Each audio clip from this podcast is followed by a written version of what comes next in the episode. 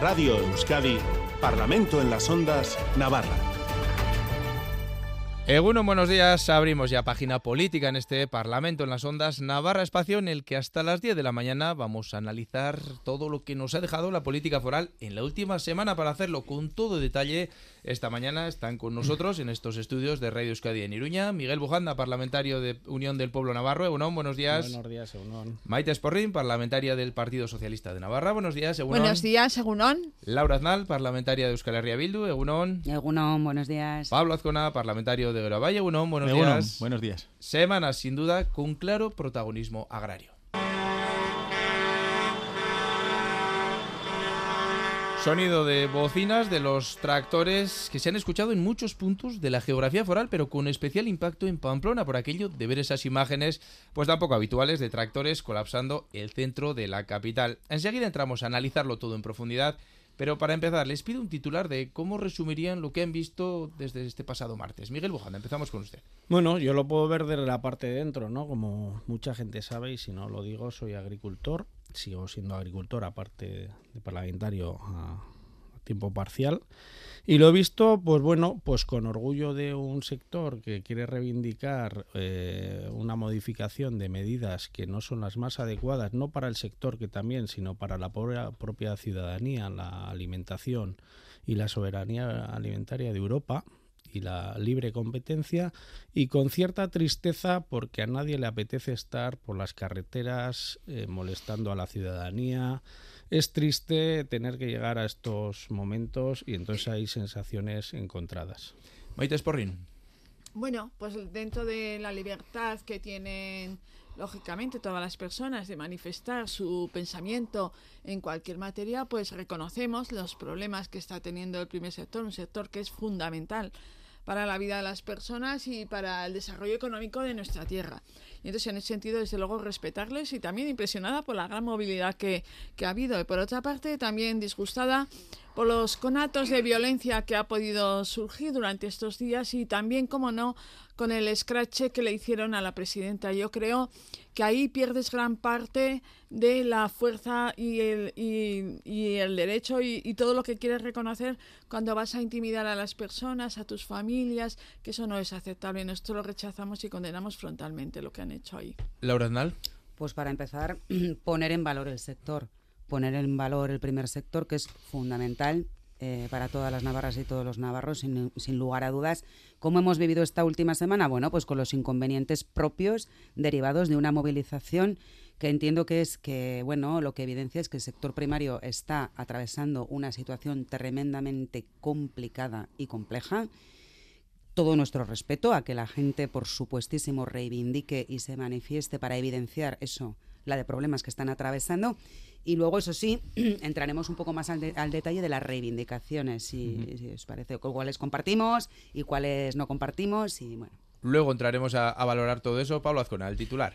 Bueno, pues un primer sector que se hace escuchar y no nos queda más remedio que hacerlo, además porque seguramente haya razones detrás que, que nos obliguen a escucharlo. Y desde ese punto de vista yo creo que también eh, ver como un movimiento que, que trasciende de lo local, eh, que, que, está bueno movilizándose en toda Europa y por tanto hay que hacer una escucha activa de la situación e intentar dar respuesta en aquellas cuestiones en las que compartamos.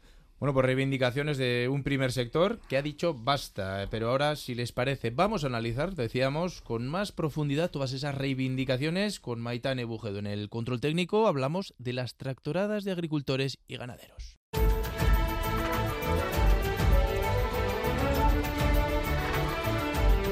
Parlamento en las Ondas Navarra, con Aitor Pérez. Hablábamos de la imagen de los tractores ocupando las principales calles de Pamplona, una fotografía que tras la reunión de ayer entre agricultores y gobierno de Navarra ha ido desapareciendo. Ambas partes mostraban voluntad de poner solución a los problemas del sector. Todo esto les ha hecho despertar tanto a la, a la, administración como a los eh, sindicatos. Yo creo que habrá que tomárselo con calma. A ver, la semana que viene estén expectantes pero vigilantes. Yo creo que igual es tiempo de recoger y dar tiempo a que trabajen. Asumimos un compromiso de trabajar en los próximos meses en la solución y en el análisis de los problemas, muchos que nos van a obligar efectivamente a mantener esa mesa, esa relación continua con el sector. Impulsando mejoras, en este caso en la parte que a mí me compete, en la, en la fiscalidad. De lo que se trata es de tener una fotografía más, más concreta, ¿no? que ellos reclaman en no estar en inferioridad de condiciones con otras comunidades. Sintonía, podríamos decir, entre las partes que se han citado a una nueva reunión la próxima semana, tras unos días en los que agricultores y ganaderos han querido hacer llegar sus reivindicaciones a toda la población. Este es un resumen de lo escuchado. ni beneficia a las empresas, ni beneficia a ningún partido político. Reivindicamos nuestros derechos, reivindicamos los movimientos que está empezando a ver ahora en Europa. Y seguimos con ganas porque al final eh, esta es la primera vez en la que se ve al sector muy unido, eh, se ve que, hay ganas de, dar guerra y de luchar por, por por lo menos mantener nuestro futuro. Pues a ver si de una vez solucionamos algo el tema este de la burocracia que tenemos en el campo, que nos están imponiendo de Europa. Y luego los precios están tirados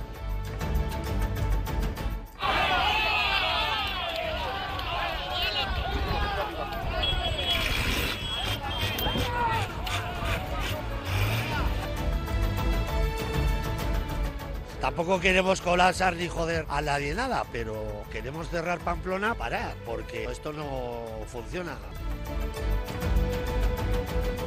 Eh, hay un problema muy grande en Navarra, que es la falta de relevo generacional. Entonces, si no apoyamos a la gente joven eh, y no le dejamos por, eh, por lo menos vivir, pues no hay nadie que se quiera instalar.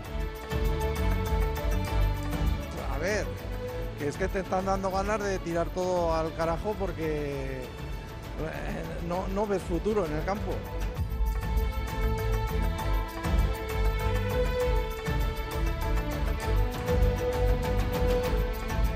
Luego hablaremos de las negociaciones entre agricultores y gobierno, pero les quiero plantear una reflexión que nos hacía el otro día también Félix Barien, presidente de UAGN. Hay que analizar eh, fríamente por qué un grupo de WhatsApp ha sabido aglutinar a tanta gente y las organizaciones, eh, bueno, pues no lo hemos sabido hacer. Y esto hay que reconocerlo. Bueno, pues, ¿qué ven detrás de este éxito de movilización? Eh, Miguel Bujanda, empezamos con usted. Representa a UPN, pero como decía, también es agricultor. Y lo primero que quiero dejar claro que no hay que desacreditar a este movimiento como se ha pretendido por parte de grupos de izquierda del Partido Socialista. El Ministerio está con, continuamente con ese tema. Yo no sé si en otros sitios ha habido un movimiento que tiene que ver con algún partido político. Os aseguro y lo, el que diga lo contrario y lo lea diferente se está equivocando. En Navarra ha sido un movimiento de hartazgo, un, momentáneo, un movimiento que no tiene que ver nada con ideologías, un movimiento que no tiene que ver nada con ningún tipo de afiliación política o ideología política. Es simplemente hartazgo, ganas de seguir trabajando con dignidad y es curioso que parece que esa olla express que estaba a punto de reventar ha reventado con un movimiento de WhatsApp en un movimiento totalmente anárquico legitimado de aquella manera porque tiene su legitimación pero me parece bien que el gobierno de Navarra pues oye eh, ha legitimado les invitó ayer a la reunión que tuvieron y ahora pues a ver un poco qué es lo que queda de todas estas negociaciones. Maite Esporrín. Nos han nombrado a nosotros. Yo no he leído por parte de nuestro partido ninguna desacreditación a este movimiento. Sí que es verdad que ha habido ahí comentarios en algunas de las reivindicaciones que son eh, imposibles, diría, de, asumir, ¿no?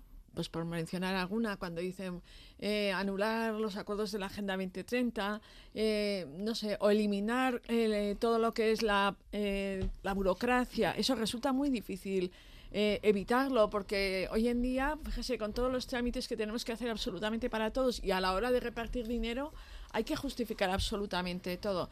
Y luego, eh, nosotros apoyamos desde luego este sector, vemos con una gran preocupación, lógicamente, este movimiento, pero también con una gran preocupación de cómo está la situación en el campo, que eso también conlleva a cómo está la situación en los pueblos, a la despoblación que se está viviendo, porque es verdad, se está abandonando y entendemos que es un sector importantísimo, que hay que apoyarlo y quizás este movimiento venga bien para sentarnos a hablar, para ver qué aspectos se pueden mejorar. Hay algunos asuntos que dependen de Europa, no dependen ni tan siquiera ya no de Navarra ni de España, sino que estamos lógicamente en un mercado común y eso nos influye para todo, pero indudablemente que habrá cosas que se puedan mejorar y yo creo que el Partido Socialista va a estar ahí. Laura Nal. Yo pienso que el primer sector es un sector muy amplio, muy diverso. Hay pequeñas explotaciones agrícolas, ganaderas que se unen a otro tipo de explotaciones.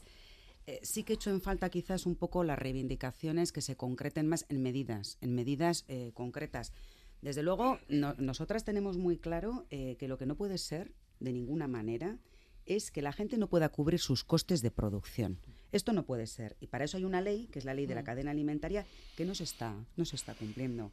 Estamos viendo cómo las grandes industrias agroalimentarias, las grandes cadenas de distribución, están haciendo una presión enorme y los precios que pagamos las consumidoras no se corresponden con esa premura y esa urgencia que está viviendo el primer sector. Esto es así. Desde luego, eh, más responsabilidad tiene el Gobierno central tiene mayor responsabilidad a la hora de hacer cumplir esta ley y el Gobierno de Navarra, aunque tiene menos competencias, pues sí es cierto que también tiene mecanismos de control. Nosotros ya hemos realizado muchas preguntas. Se nos dice que no se incurre en pérdidas, por ejemplo, en el caso concreto de la leche.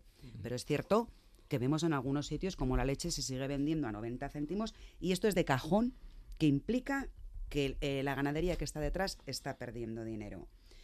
Hay, una, hay un factor muy importante que quiero poner encima de la mesa también, y es la responsabilidad que tenemos todas y todos a la hora de consumir y a la hora de decidir qué tipo de productos queremos consumir. Tampoco puede ser que aquí al sector se le ponga una serie de requerimientos medioambientales, de pesticidas, de burocracia, que no se obliga a la gente, a los productos que vienen de fuera. Eso no puede ser que vengan productos de Marruecos, que vengan productos de Sudáfrica y no tengan que cumplir los mismos requisitos, porque va justo en detrimento de nuestro sector. Y entonces, efectivamente, yo también creo que sí que hemos escuchado algún tipo de reivindicación, pues bueno, que es muy propia de la extrema derecha cuando habla de la Agenda 2030 o incluso de la, eliminación de partidos políticos, ¿no? Pero gran parte de estas reivindicaciones que he comentado compartimos y pensamos que hay que hacer algo, pero urgentemente. Pablo Azcona.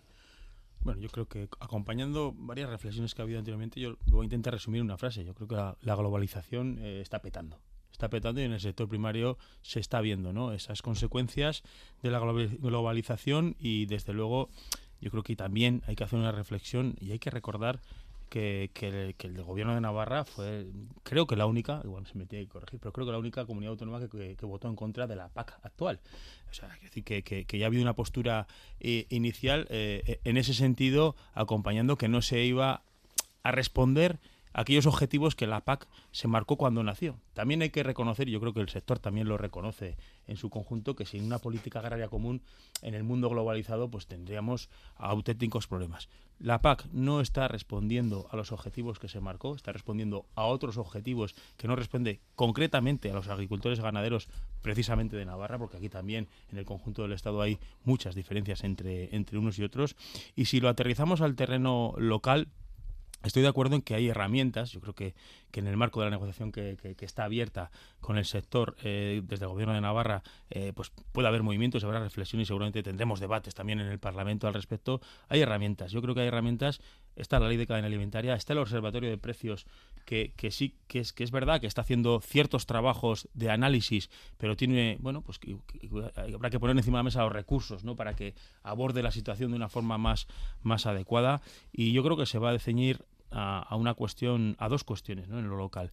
Uno, cómo garantizar la rentabilidad de, las explotaciones. Unas explotaciones, eh, unas eh, pequeñas y medianas empresas, muchas de ellas, ¿no? que, eh, de agricultores que ven como en los últimos años el coste, los costes de producción se les han disparado cuando los precios de, venta de sus productos eh, eh, no han aumentado, evidentemente, en esas cuantías y cuando y, en, el, peor de los casos incluso ha disminuido. ¿no? Por tanto, se están viendo apretados en un sistema en el cual la, rentabilidad no llega.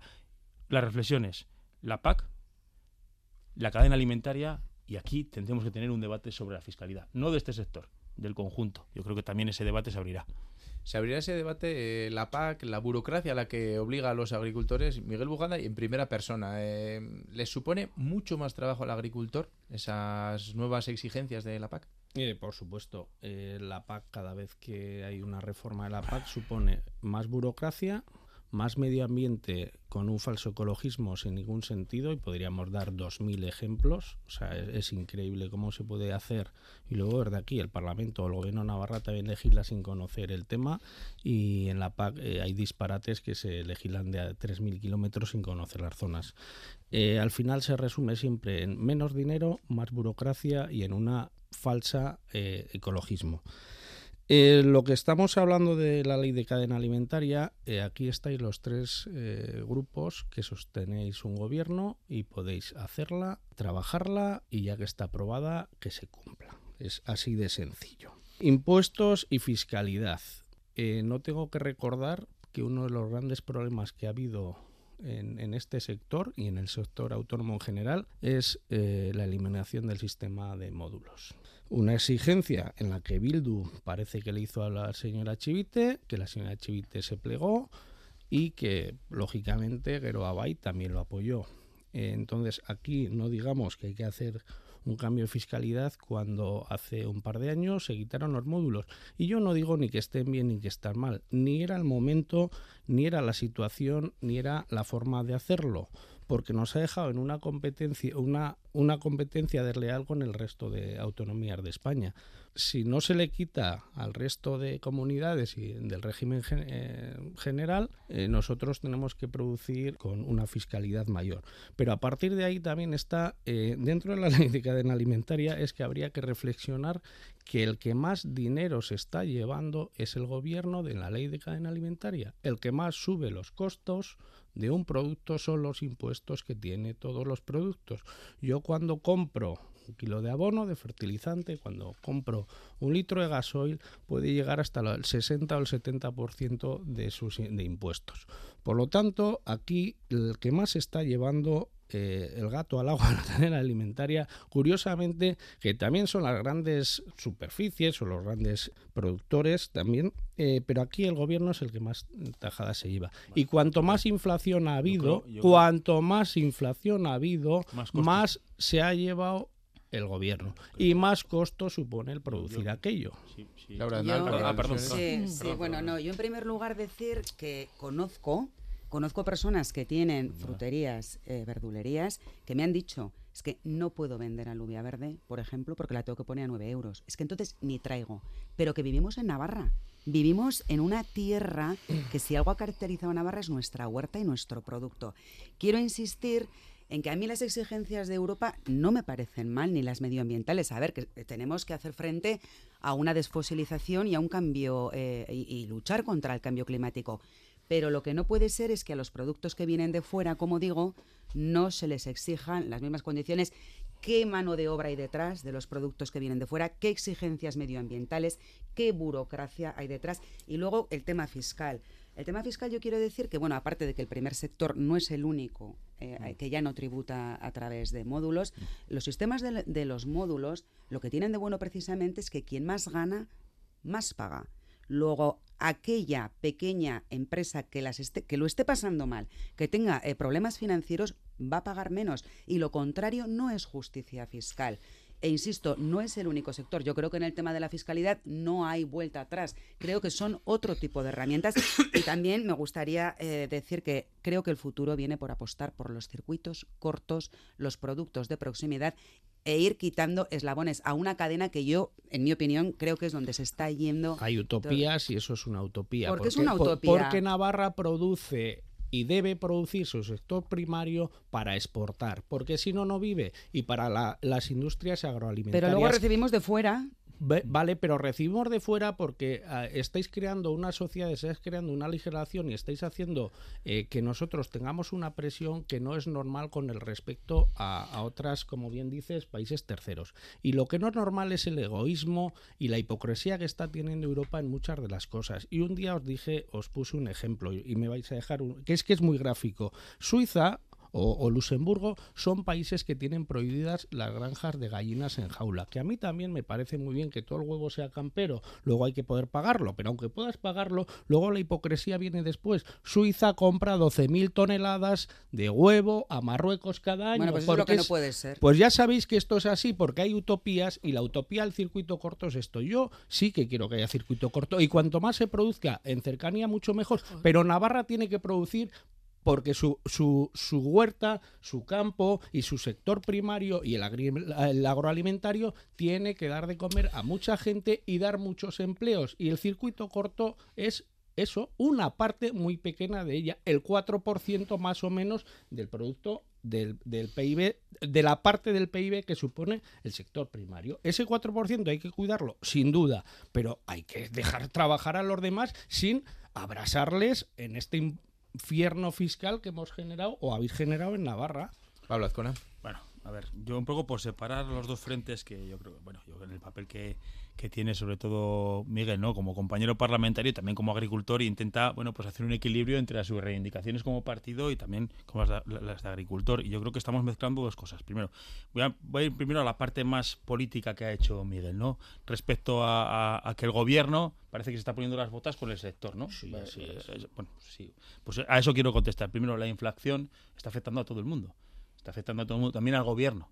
El gobierno cuando tiene cuando tiene que realizar gastos, la inflación también la, también la, sufre, evidentemente, como el resto de la ciudadanía, como sufre las subidas de los tipos de interés para pagar y devolver la deuda. Eso para empezar. Segundo, ha, ha- ha citado el ha citado el, eh, el IVA. El IVA se ha reducido. El IVA se ha reducido. El IVA de los- 100 el- se puede el- reducir, el- pero el IVA de 120 es el IVA de 120 y cuando se la se ha inflación reducido- sube a la 120 IVA cobras IVA de 120 y el no IVA de 100. el IVA Por lo tanto, cobras de evidentemente, 120 el- no de 100. Por lo tanto, el gobierno el gana IVA, más el dinero. IVA, el IVA se ha reducido y concretamente con el, con, el- con los eh, combustibles fósiles están subvencionados en gran parte. Esto es una realidad que existe, podemos mezclar. La, la cuestión del, del, del- del sector para nosotros evidentemente no es esa. Tiene que ver con otros elementos que se ha hablado, se importan o se exportan eh, productos. El modelo, de, el modelo de agricultura, es decir, yo comparto que el modelo de agricultura, eh, y hay una gran diferencia, por ejemplo, entre el norte y el sur, ¿no? Del modelo que hay. Eh, más en, el, en el norte es más de circuito corto, más empresa familiar. Cuando digo empresa familiar es más pequeña. Sin embargo, en el sur hemos generado un modelo también con el canal de Navarra, grandes extensiones, etcétera, etcétera, de agricultura extensiva, que es un modelo que necesita exportar, evidentemente.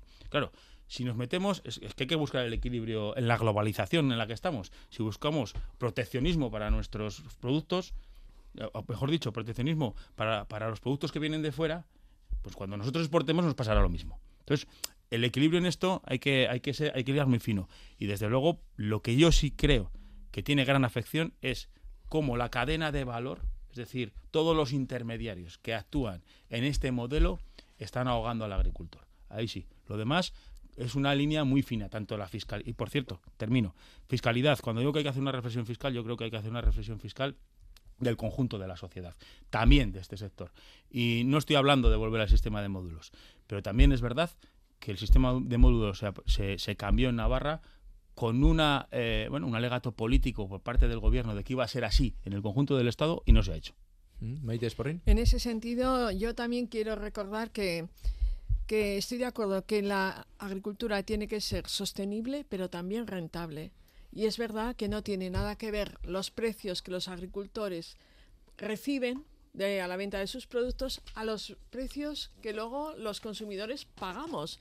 O sea, y ahí a mí me sorprende que este movimiento que está pues poniendo en jaque a los gobiernos no vaya también a los grandes compradores, a las grandes superficies, que no vayáis allí porque es allí donde te atornillan y te hacen eh, unos precios, te hacen eh, tener unos precios que desde luego no son asumibles. Yo también quiero decir en favor de la PAC, al menos así tengo las notas que de información que he obtenido, que se está pagando eh, cuanto más dinero de, de, de la, de la historia ¿Problemas a quién? que se está recibiendo. Otra cuestión es que se haga bien o mal, Pero es verdad, pues que dentro de esas negociaciones, si hay que modificar, pues que se modifique. Pero en ese sentido se está recibiendo cuanto más dinero que nunca se había recibido hasta ahora. Eso es, En- eso es mentira. Oye, yo por- eso es- te bueno, digo lo pues que lo nos hay, ha pero bueno, pero facilitado dentro eso- de la información eso que es nos ha. Mira, facilitado ha habido- gobierno. Ha habido una rebaja. La. No te he habido una rebaja interrumpido. del Miguel, 8% vamos a dejar terminar a Maite. Esporrín Y enseguida. Sí, pero bueno. Cuando más, no, cuando más no, cuando más montante es, pero más no dinero para más Europa. Y también las ayudas extraordinarias que desde el gobierno se ha facilitado para el sector. Que no es suficiente, que se está haciendo mal, de acuerdo. Pero y también quiero recordar en relación con la subida del IVA, pues que gracias a este gobierno hemos bajado en productos básicos del 4% del IVA al cero, que eso nos afecta bien también para los consumidores, pero que no todo es recaudación. Y cuando recaudas más también tienes luego muchas más ayudas que dar, que, tam- que ese dinero ni va para el gobierno de España ni lo tiene Pedro Sánchez en el bolsillo. Quiero dejarlo claro. Venga, vamos No. a ir cerrando. Miguel Bujanda. Eh, tema de IVA, lo primero, mira, eh, a mí que le quiten el IVA al último producto me da igual. Le va bien al consumidor, por lo cual puede haber más Que consumo tampoco lo hemos está- notado mucho, ¿eh? bien. Vale, sí, porque No, va ha subiendo subido un el precio de 15%. todo mucho más rápido. A, a mí lo que me es que el IVA es un un impuesto encadenado, que va desde el primer eh, escalón al transporte, el transporte al gasoil, el gasoil al siguiente eslabón, el almacenista, el almacenista cuando... eh, o sea, e- es un impuesto encadenado. Y a mí que haya en Navarra cuánto ha habido de más de, de ingreso eh, de, de impuestos de- sobre lo presupuestado, vale, ya está. No hay más palabras, señoría, porque ha habido un... También de si- gastos, ¿eh? ¿Cuántas ayudas También de gastos, ¿eh? Eh, Claro. También el gasto y los tipos de interés. Ver, Eh. Navarra es la que menos ayudas con dinero extraordinaria de toda la de todo España. Datos que se lo he pedido a la Consejería y Navarra sobre sequía y sobre la guerra de Ucrania, que podíamos hablar extraordinaria, es la comunidad de España que menos ayudas extraordinarias ha dado. La PAC ha tenido una rebaja, una rebaja de ayudas directas este año y hace 15 Pero- días y hace 15 días sacamos una nota de prensa UPN denunciando que había habido una un 8% de bajada en, en la entrada. O sea, a mí no me, no me contéis que si de, de otras cosas me podéis contarlo. Pero yo creo que de Sí. este sector Bueno, no yo me podéis contar. bueno, eh, Yo- yo- nos vamos facilitan. en orden, Sí, Laura so- Aznal, por no poner un ejemplo que antes el señor Bujanda hablaba de gallinas y tal. Yo las mejores naranjas y mandarinas que he comido, nunca las he comido en Alemania. Por supuesto no eran alemanas, ¿eh? Quiero decir, en esto de la globalización, del equilibrio que hay que encontrar en la globalización, es que no tiene ningún sentido que para comer las mejores naranjas del mundo tengas que irte a Alemania porque vienen en este caso de Valencia. Otro ejemplo que quiero poner, el aceite. La guerra de Ucrania, no se podía comprar el aceite de girasol porque alcanzó unos niveles que está ocurriendo con el aceite de oliva. La guerra sigue, ¿eh? Y, lo- y algunos precios están variando. Yo creo Eso, que muchas veces nos estáis- engañan estáis- como a chinas con el tema de los precios metiendo- finales y sin embargo todas anecdóticos que ¿cuánta- no van al fondo de la situación. Bueno, es la, Y es si la no- y si- realidad. Y si, fuerais, Y y si cuanto no al tema fuerais al temas fiscal- En cuanto al tema fiscal, si puedo terminar, insisto, el sistema fiscal actual lo único que hace es que quien más gane, más pague, que es lo que hemos defendido siempre. Y quien realmente lo está pasando mal y está ganando menos, con este nuevo sistema va a pagar menos. Luego entonces no entiendo. eh, se lo explicas a todos los que están hoy con los trabajadores. bueno, vamos, vamos Sí. cerrando ya con Pablo Azcona. Vas luego conmigo ahí- a- ahí está- Yo se lo explico. Lo explicas. Está, está el, está- el debate de, de- de buscar un modelo sostenible y rentable. Eso es. evidentemente, eso es la sostenibilidad. También habla de la parte de la parte medioambiental y la parte y la parte económica, porque si no nadie se dedicaría a esto, evidentemente. Y estamos hablando del sector primario. Y, y- y de cambiarlo a un modelo que viene. eh, yo creo que Miguel ha insistido en su última intervención en nos dan pocas ayudas, nos no, dan no, pocas no, ayudas. no, ni- ojalá no dirán ni No, una. eh, efectivamente, no, no, que eso hoy, tuviera- perdona, si déjame tuviéramos terminar, déjame- déjame Es que terminar. al final las Deja- ayudas van a la, a la a la deja- cesta de la compra. Déjame terminar. Digo que has incidido en somos los menos ayudados, somos los menos. Digo, pero si yo creo que el, el- el tema central es buscar la sostenibilidad de, estas, de, este, de- de este sector. Es el- esa es la clave. No de si se reciben más o menos ayudas. Y desde luego, insisto, la política agraria común, y lo dijimos y lo volvemos a repetir, no está abordando los objetivos al que se marcaba, pero no en este plan último, ya en el anterior también. Yo Bueno, quiero pues, lo único para terminar, Maite terminar decir que se van a hacer reuniones a nivel de Europa y han comprendido yo creo este problema y, y seguro que se van a flexibilizar algunos aspectos importantes. Tarde Bueno, pues, y mal. Y, Bueno, lo- más y vale ca- y tarde que nunca. y- cada no, no, porque ahí ha llegado, puede llegar un momento que esto ya no tenga situación y no tenga vuelta Y atrás. el, y el re- y el relevo generacional es uno de los problemas que genera todo esto. Venga, pues Mucho sí. joven se veía Situación del primer pero- sector que ha generado ya unas movilizaciones que esta vez sí, sin duda, podemos decir que han sido históricas.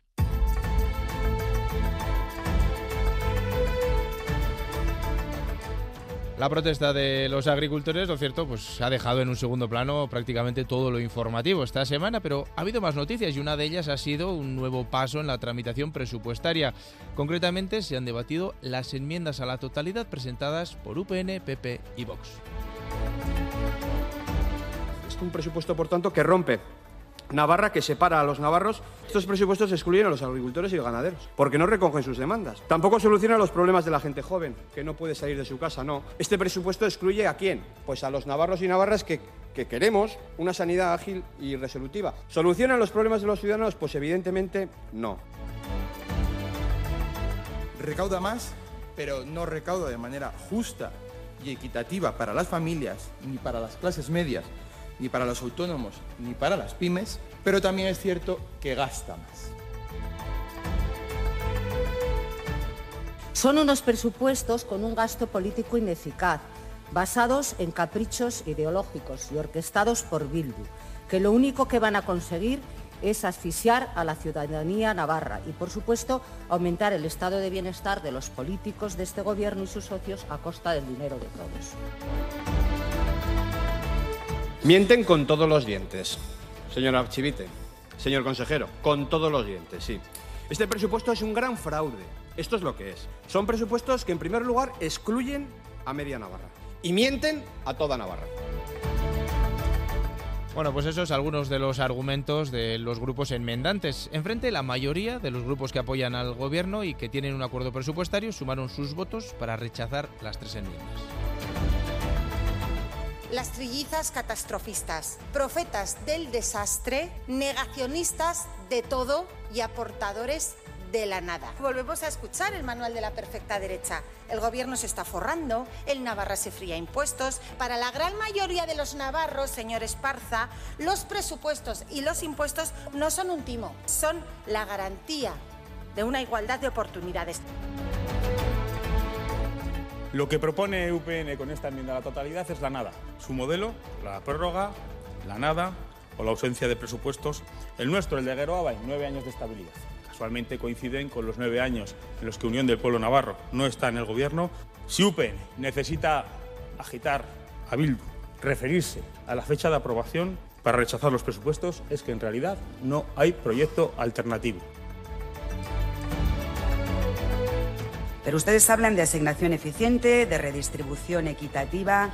Es lo que nosotras justamente defendemos, pero ¿en favor de quién? Nosotras lo tenemos muy claro. En favor de la clase trabajadora y de las clases populares. Ustedes se empeñan en hablar de infraestructuras megalómanas que relacionan directamente con el progreso de esta tierra.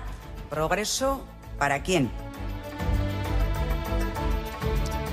Bueno, pues Maite Sporrin avanza la tramitación de los presupuestos, pero sobre las enmiendas a la totalidad escuchábamos a Ainhoa Unzu tachar de trillizas catastrofistas a los tres partidos de la derecha.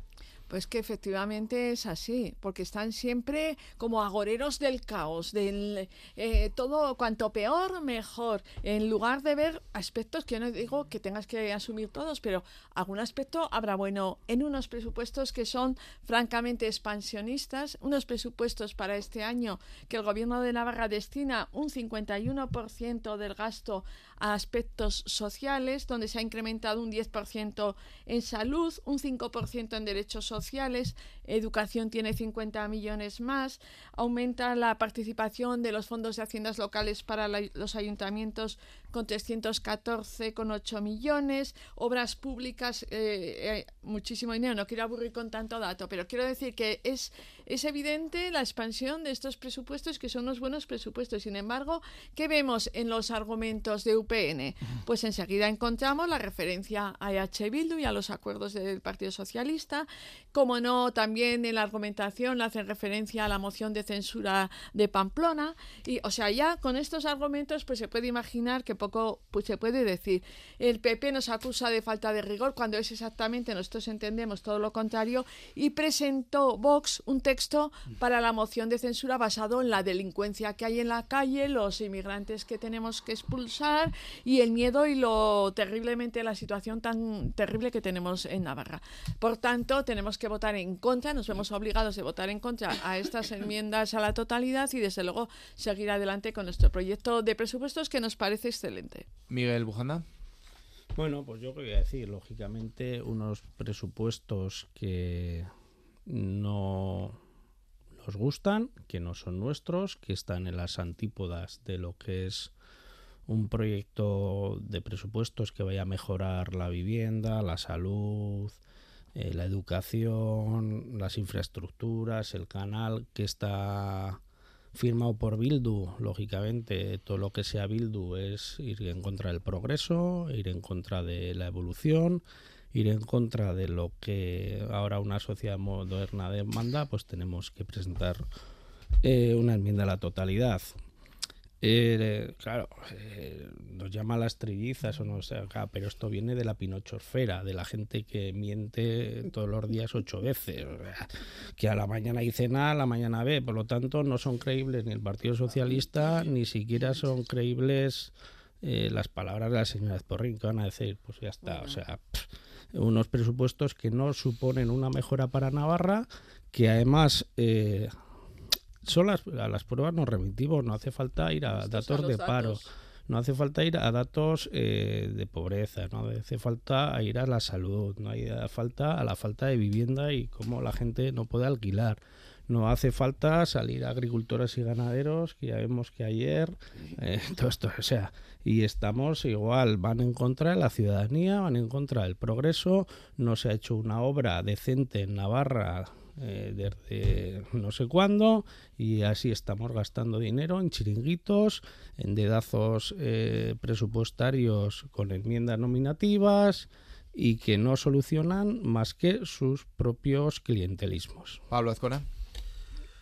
Pues la verdad es que ayer me tocó en primera persona el primer debate, ¿verdad? De, una, de, presupuestario de enmiendas a la totalidad y me, leí con detalle las motivaciones de los tres grupos de, de la derecha que, presentaron enmienda a la totalidad. Y tengo que reconocer, y lo dije ayer además, que uno del pueblo de Navarro presentó una enmienda a la totalidad eh, bastante floja basado en, tres aspectos. Eh, era de página y media, citaba, como dijo la señora Aznar, cinco veces a Bildu en en hoja y media y se basaba en, tres argumentos que, voy a desmontar rápidamente. Vamos a desmontar rápidamente. Uno, eh, que todo lo que acontece es eh, por, por Euskal Bildu. Igual a, a UPNS es el dibujo que le interesa pero en la realidad es que hay tres fuerzas más Euskal Herria Bildu que han llegado a acuerdos en el ámbito presupuestario, un acuerdo presupuestario que ayer dio su primer paso, ese acuerdo, que es tumbar las enmiendas a la totalidad, y para nosotros también hay un acuerdo programático que guía la acción del gobierno. dijo otra segunda cuestión que era falsa, y es que el Departamento de Industria había bajado su, su, presupuesto. Evidentemente hace una, una, lectura torticera del mismo cuando eh, la realidad es que ha subido un 18% en, en las políticas real, en el, en, el, en el neto del presupuesto, por tanto, otra falsedad. Y luego hablaba de la fecha de aprobación. diciendo que, estaba motivado en que la fecha de aprobación venía tarde.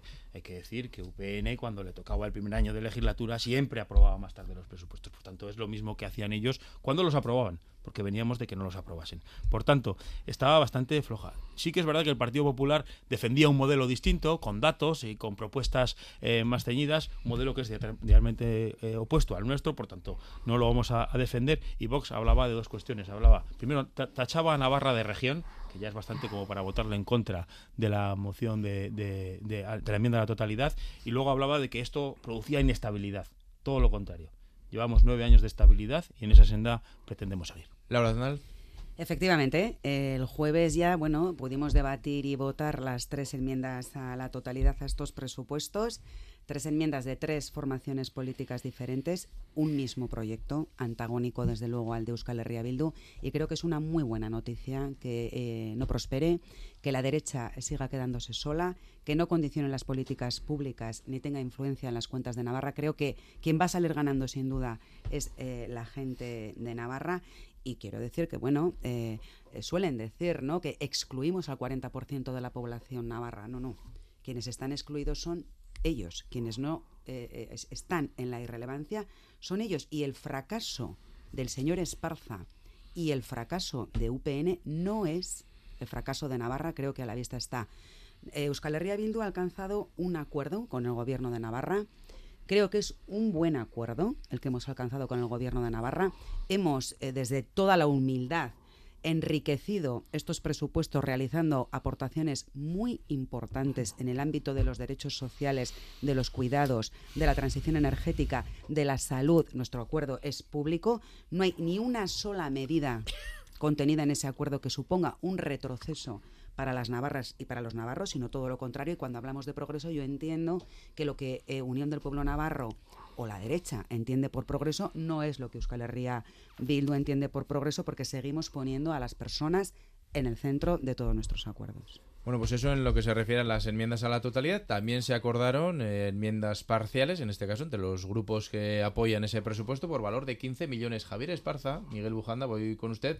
Aunque sea brevemente, sí que me gustaría, criticaba precisamente lo que decía Laura Aznal, que esas enmiendas estaban acordadas y discriminaban al 40%, decía el de la población. Eh, no solo esas enmiendas, esas enmiendas discriminan a más gente y han sido para ganarse regalías y votos en mancomunidades, en en federación, de esa manera consiguen votos de, alcaldías o de ayuntamientos. Esto, bueno, pues el que no lo quiera ver es porque no lo quiere decir.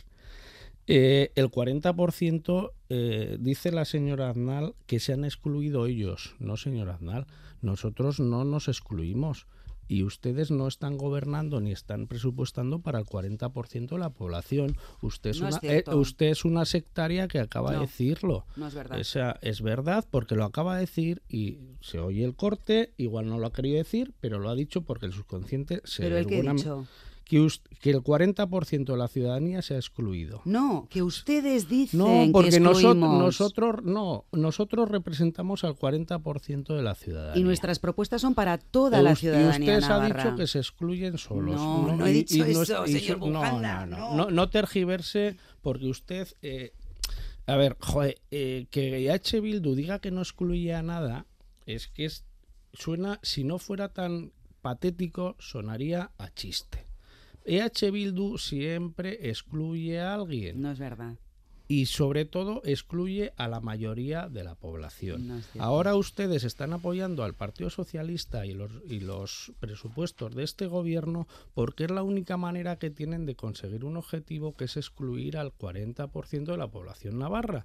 y ustedes para eso lo hacen con inteligencia. Y tengo, que, eh, tengo además que reconocer que lo hacen bien. Y aquí hay un partido socialista que se ha vendido por una silla aquí y otra en Madrid a cualquier sí a cualquier causa a cualquier trágala y a cualquier cosa que le pida EH Bildu para mantenerse. Venga, por alusiones Laura Aznal y luego Pablo Pero de las aportaciones que hemos realizado, insisto, es para toda la ciudadanía navarra. Pero a ver, estamos hablando de escuelas de música para las entidades locales, estamos hablando de centros de día y servicio de atención a domicilio para todas las entidades locales. Pero estamos hablando es de comunidades hacen unas enmiendas que no son con estrategia y por eso va mal. Hacen unas enmiendas. ¿Eso a quién excluye? Me pregunto yo. a todo el mundo, porque cuando tú no tienes una estrategia empiezas a meter enmiendas parciales de aquella manera porque tu, tu, tu, tu estrategia social no funciona. Entonces, la nuestra funciona muy bien. No, no, no funciona. Y a los datos, a los datos, vayan y se remiten. Pablo Azcona. Bueno, a ver, vamos por, partes. Una, que se me ha olvidado comentar antes, eh, decía el señor Bujanda, el infierno fiscal. El 7 de noviembre, el señor Esparza decía que veía con buenos ojos las medidas fiscales de este gobierno. El 7 de noviembre, que veía con buenos ojos las medidas fiscales que proponía el gobierno. 7 de noviembre. ¿Qué ha cambiado? Pues que han perdido Pamplona, la moción de censura.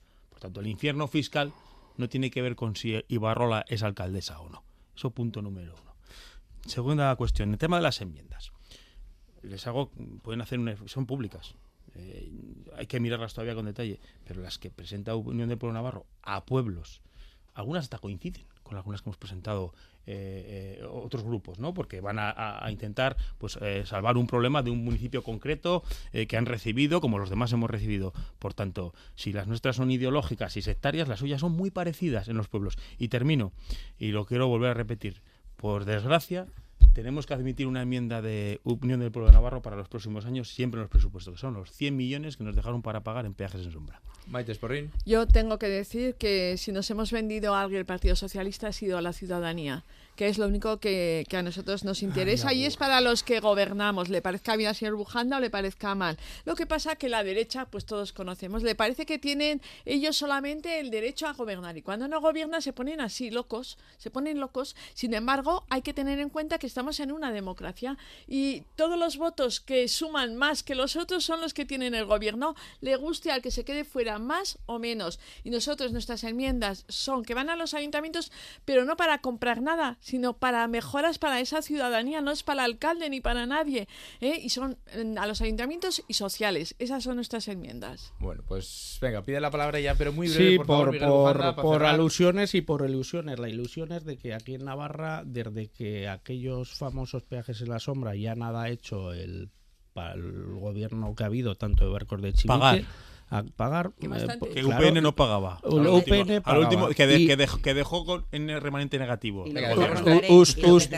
ustedes no han hecho una pellada Pagar, pagar, no han hecho una pellada de infraestructuras en nueve años. Pagar y sostenerlas. No han hecho una pellada de nada. Y si tan mal modelo es, ¿por qué el Partido Socialista y el PNV, al cual usted su, su, su parte de coalición, perdona que no me forma parte eh, hace la incineradora de Zubieta con un modelo de peaje en sombra a 35 años de 100 de 1.100 millones de pago peaje en sombra. Tan mal modelo no es porque así se pueden hacer infraestructuras que luego se pagan. que luego se pagan. Unión del Pueblo Navarro empieza a hacer ya política fuera de la comunidad no, Navarra no, porque no, ve no que aquí política, no, es, ustedes es que lo que no lo que, está en contra de los peajes en sombra. Hemos votado en contra y hemos sido muy, proactivos para ello. Sí, sí, sí, estamos en, hacer Desgraciadamente lo estamos pagando. Que no han hecho ni una infraestructura porque son incapaces de gestionar el mayor presupuesto de la historia para hacer una sola infraestructura para los navarros a avanzar, vamos a avanzar, lo dicho, un paso más en esa tramitación presupuestaria, presupuestos que tanto dan que hablar, que tanto dan que debatir y que paso a paso pues nos encamina a ese mes de marzo donde parece se aprobarán definitivamente. En Radio Euskadi, Parlamento en las Ondas, Navarra. Venga, cambiamos de tema y vamos a hablar en estos últimos minutos de la Comisión de Reconocimiento de Víctimas de la Violencia Policial y de Grupos de Extrema Derecha en Navarra. Una comisión que analiza ya 41 solicitudes, tal y como nos cuenta nuestra compañera Ollane Arangua. De las 41 solicitudes, 10 corresponden a personas fallecidas cuyas familias piden el reconocimiento de víctimas. 13 solicitudes responden a personas que han sufrido torturas o malos tratos y 18 son de personas que denuncian daños físicos y o psicológicos. Todos los expedientes se están tramitando de manera confidencial, respetando de forma radical el mandato del Tribunal Constitucional, destaca el presidente de la comisión, Martín Zabalza. A falta de una justicia penal que nunca se impartió, reconocemos víctimas, no identificamos victimarios un novedoso espacio de reconocimiento institucional, superador de un periodo histórico de negacionismo de vulneraciones manifiestas de normas internacionales de derechos humanos. La vicepresidenta segunda y consejera de Memoria y Convivencia, Ana Ollo, espera que los primeros reconocimientos lleguen en pocas semanas. Por compromiso ético con una sociedad democrática, desde luego no podemos permitir que haya víctimas que no sean reconocidas y reparadas. La ley foral contempla también actos de reconocimiento público a las víctimas de motivación política e indemnizaciones equivalentes a las que reciben las víctimas del terrorismo. Bueno, pues eh, Laura Aznal, ¿qué opinión les merece el trabajo de esta comisión? Bueno, es una muy buena noticia que mm. por fin esta comisión esté en marcha. Eh, la creación de esta comisión estaba contemplada ya en la Ley Foral 16-2019. Mm. Es una buena noticia eh, como digo, que ocho años después eh, eh, se abra un camino para la verdad y la reparación de unas víctimas que hasta ahora no existían, estaban invisibilizadas. Es más, es que como he dicho, ni siquiera existían para muchos, después de todos los obstáculos que ha puesto la derecha durante todo este tiempo. Pero bueno, es cierto que, como ya se sabe, Eguiari Zor y Nafarroaco Tortura Tuensarea están elaborando un censo que evidencia una realidad terrible ya lo, lo, acabamos de oír, ¿no? 41 solicitudes, pero ya, bueno, 57 víctimas mortales, 242 personas heridas, 174 ataques a bienes. Se abre un camino que ya era hora, que muchas personas estaban esperando y los próximos seis años tenemos mucho trabajo por delante. Se ha evidenciado que la tortura existió, que fue una realidad Afortunadamente hoy en día hemos llegado al momento en que esto ya nadie lo cuestiona, que no es poco, pero claro, hablar de mil personas torturadas desde 1978, pues como digo, es una, es una realidad que queda evidenciada y para hacer frente a esto ahora queda mucho trabajo de desarrollo estos próximos años. Miguel Lujana. Bueno, a Bildu y derechos humanos es como decir la ley de agua y el aceite. O sea, me parece que, esté defendiendo los derechos humanos EH Bildu con toda la carrera que lleva por detrás, pues es dramático. Eh, al final, mm, pues si hay una comisión que funciona, hay una comisión que resuelve que hay eh, problemas, que, supongo que seguro que ha habido en toda la historia, ha habido, pues bueno, eh, no, se han cumplido los derechos humanos, mm. que lo resuelva, que lo solucione, que se resarza a las víctimas, pero por favor, que H. Bildu en este momento no puede decir nada que se tiene que callar, que ha sido el el eh, ha sido el partido y ha sido el bueno el heredero de quien más eh, terror ha sometido a la población de España, incluida la Navarra, eh, desde extorsión, a ver, eh, señor Bujanda, creo que no se ha leído los estatutos de Euskal Herria Bildu. Euskal Herria pues le aseguro que no me he leído. le aseguro, se nota. a ver, ¿condena usted el terrorismo? Vamos a ver. ¿Condena usted lo que ha pasado en estos últimos Euskal 40 años? Bildu, ¿Condena usted, eh, condena EH Bildu y condena usted todo lo que ha sido tortura a la población por, parte de la extorsión a empresarios. La extorsión a la ciudadanía. Dejamos hablar por alusiones a, Laura. Los que no quieren oír ni escuchar nunca lo harán. Y Euskal Herria Bildu, desde sus propios orígenes, ha apostado por las vías eh, pacíficas y negociadoras para la resolución de cualquier tipo de conflicto ha apostado por la verdad, la justicia y la reparación para todas las víctimas, no como ustedes, no como otras fuerzas políticas, y desde luego no hacemos distinción entre unas víctimas y otras. Maite Sporrin. Bueno, nos parece que es un avance importante eh, porque aquí ninguna persona puede ver vulnerados sus derechos humanos eh, y nosotros lo que sí tenemos que decir que estamos absolutamente en contra de todas las violencias, vengan de donde vengan.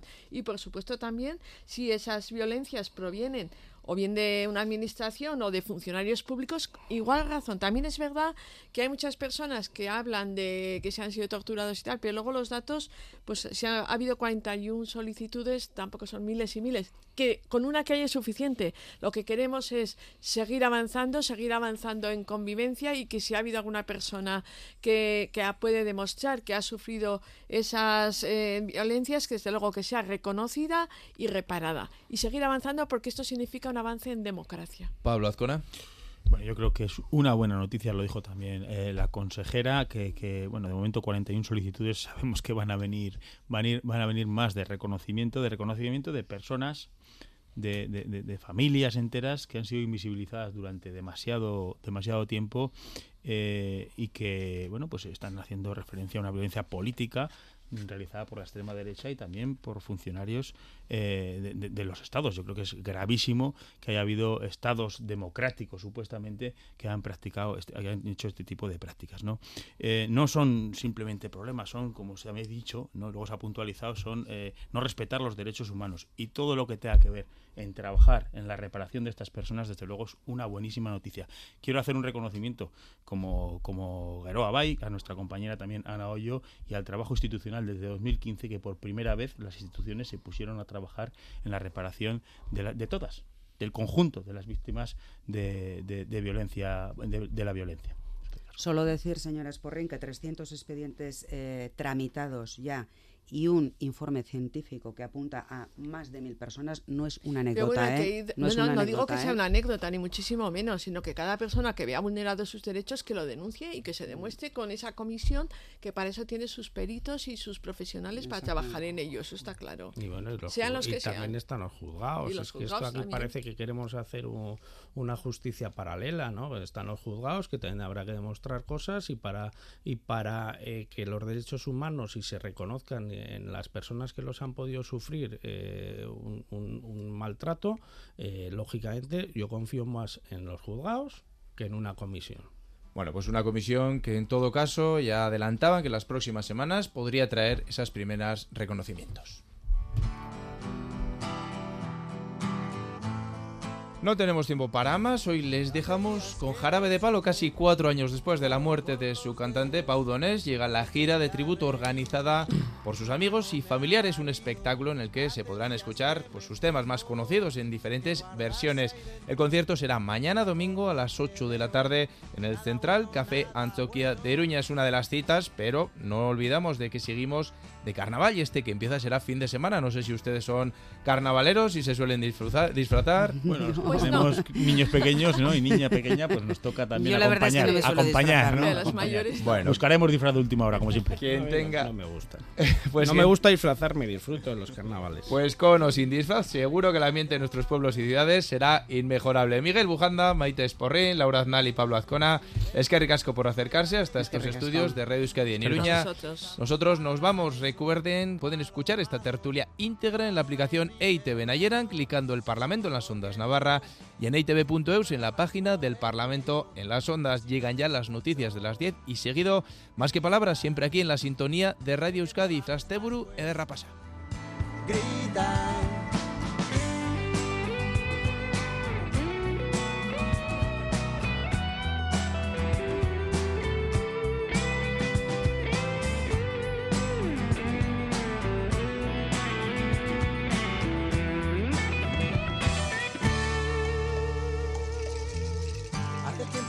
me dijo cuál era el mejor remedio cuando sin motivo alguno se te iba el mundo al suelo. Y si quieres yo te explico en qué consiste el misterio, que no hay cielo, mar ni tierra, que la vida es un sueño. Si salgo corriendo, tú me agarras por el cuello y si no te escucho, grita te tendo la mano, agarra todo el brazo y si quieres más pues. Grita.